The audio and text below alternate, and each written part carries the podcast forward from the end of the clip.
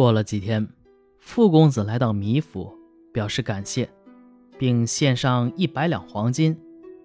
米生脸色一变，说：“我之所以这么做，是因为你妹妹曾经给我无私的帮助，否则的话，即使万两黄金，又何足让我改变名节？”傅公子再三请他收下，米生的声色更加严厉。傅公子惭愧地离去。说这件事还没有完。第二天，丫鬟奉女子的命令，送上一百颗明珠，问道：“这足以偿还那颗珠花了吧？”米生说：“我看中的是那颗珠花，并不看重明珠。假如他当日赠送我的是价值万金的宝物，我只要卖掉做个富翁就行了。但我宁可将珠花珍藏起来，而自甘贫贱，为的是什么呀？”娘子是神人，小生哪敢有什么奢望？只是希望能报答大恩的万分之一，也就死而无憾了。丫鬟将明珠放在桌子上，米生对明珠拜了拜，又还给了丫鬟。过了几天，傅公子又来了，米生命人准备酒宴，傅公子便命令随从到厨房自行烹调，两人相对纵情饮酒。欢乐的好像一家人。有客人赠送给米生苦糯酒，傅公子喝了，觉得很甘美，一下子喝了上百杯，脸上微微显出红晕，便对米生说：“您是一位忠贞正直的君子，我们兄弟不能早认识您，比起我妹妹还差得很多。家父感谢您的大恩大德。”没什么可报答给您，所以想把妹子许配给您，只怕您因为人神两隔而有所嫌弃。米生听了，既高兴又惶恐，不知道怎么回答。傅公子告辞出门，说：“明天晚上是七月初九，新月出生的时候，是织女的小女儿下嫁凡尘的良辰。”你可以准备迎娶新娘的洞房。第二天晚上，傅小姐果然被送来了，一切和正常人没有什么不同。三天以后，自兄嫂以及仆妇下人，大大小小，傅小姐一一给予馈赠。傅小姐又最为贤惠，像对待婆婆一样侍奉嫂子。过了几年，傅小姐没有生育。便劝米生纳妾，米生不肯答应。恰好米生的哥哥到江淮一带做生意，替他买回一个年轻女子。女子姓顾，小名博士，相貌也清雅秀丽，米生夫妇都很喜欢。只见博士的发髻上插着一朵珠花，极像当年的那朵。摘下来一看，果然就是此物。米生夫妇很奇怪。问他是怎么回事，博士回答说：“从前有个巡抚的爱妾死了，他的丫鬟偷出珠花，拿到集市上卖。我先父见价钱便宜，就买了回来。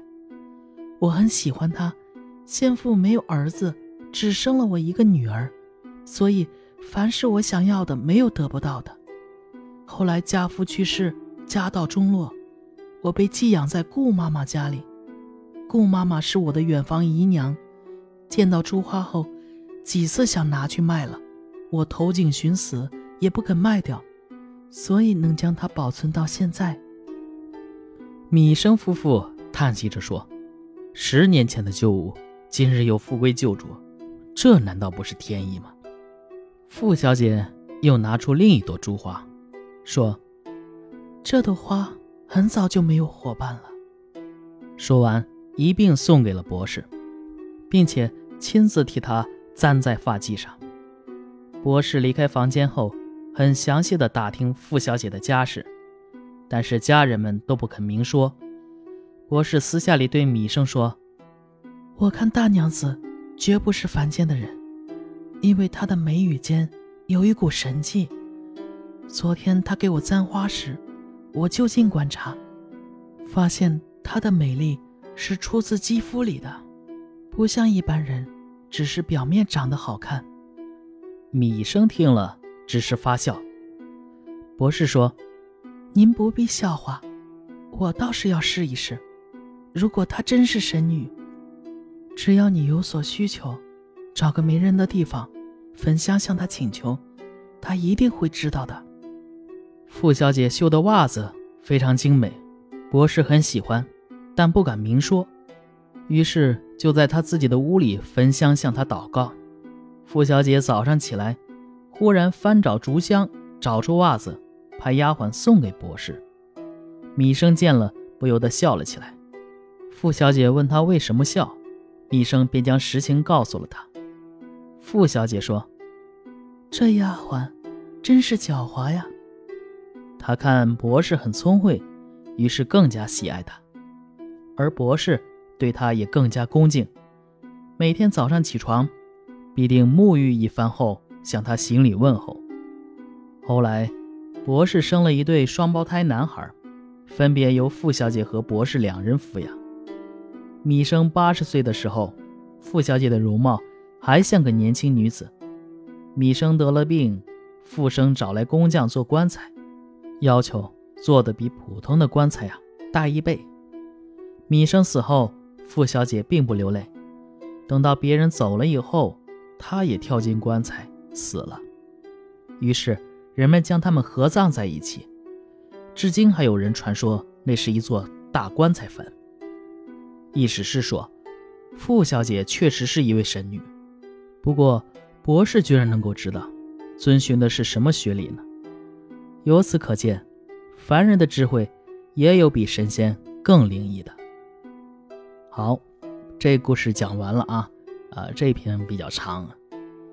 这个呃，写人神婚恋的故事啊，与《聊斋志异》其他人神婚恋的故事不同的是，本片中人与神的婚恋并不是凭借缥缈的缘分前定而而结交的，而是在患难中相识相交。甚至，这个确实有点乘人之危的意思啊。嗯，我，嗯，看到这段的时候是有点不耻的啊。不过最终呢，还是终成姻缘。米生呢，在一场莫名其妙的官司中遇难，神女帮助了他。神女一家遇难呢，米生也肯以生命相殉。小说写米生的耿介性格非常突出。他不屑贿赂学史，恢复秀才的名分，而且呢，虽然与巡抚有通家之谊，而未尝有所干业。后来呢，为了爱情而丧失名节，啊，这就是我说的那个有点趁人之危那段啊。不过呢，也确实呃用了一点小手段吧，但也确实是呃做出了有悖自己心理的一些牺牲吧。米生对神女有意。神女对米生也一样一往情深，而且呢有性情有尊严。她多次赞助米生，当家庭遇难啊，去求米生，说：“受人求者常教人，求人者常为人。”米生呢有所非礼啊，就是趁机动手动脚那段，他发怒指斥，愤然而出。而与米生和神女政治性格相对应的呢？是世俗社会的龌龊。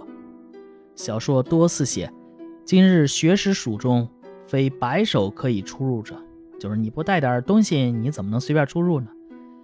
又说知俊头壮，上下勒索甚苦。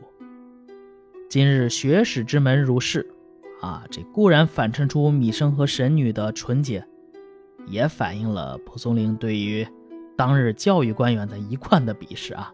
他已经，啊，咱们到现在三百多篇了，他已经不再不止一次的在小说里边骂这些学政啊、学史啊之类的啊，学术反正很多。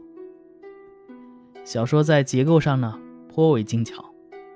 神女与米生的初次见面，只用坐后设琉璃瓶，以障内卷啊，伏笔暗写，也就是说，那个时候啊。神女其实已经见过这个米生了。神女送给米生的珠花是贯穿情节的红线，在小说中多次出现，衬托米生和神女的深沉情感。米生为了报答神女，不得已将珠花献给巡抚的小妾之后呢，没想到呢，篇末由于博士的出现啊，你看人家这个名字博士啊，这一看就是啊会起名字啊。由于博士的出现呢，物归原主了，可谓人缘珠环，皆大欢喜，赋予传奇色彩。篇末博士啊祈祷神女的情节，反映了作者的人本思想，即。人之慧，故有灵于神者。同时，也补写神女啊的美呀，是出于机理，非若凡人以黑白位置中见长。啊，这种美丽是非常难得的，也就是所谓的胜在气质哈。好，这篇就讲完了。我是小老肖，咱们下一篇接着聊。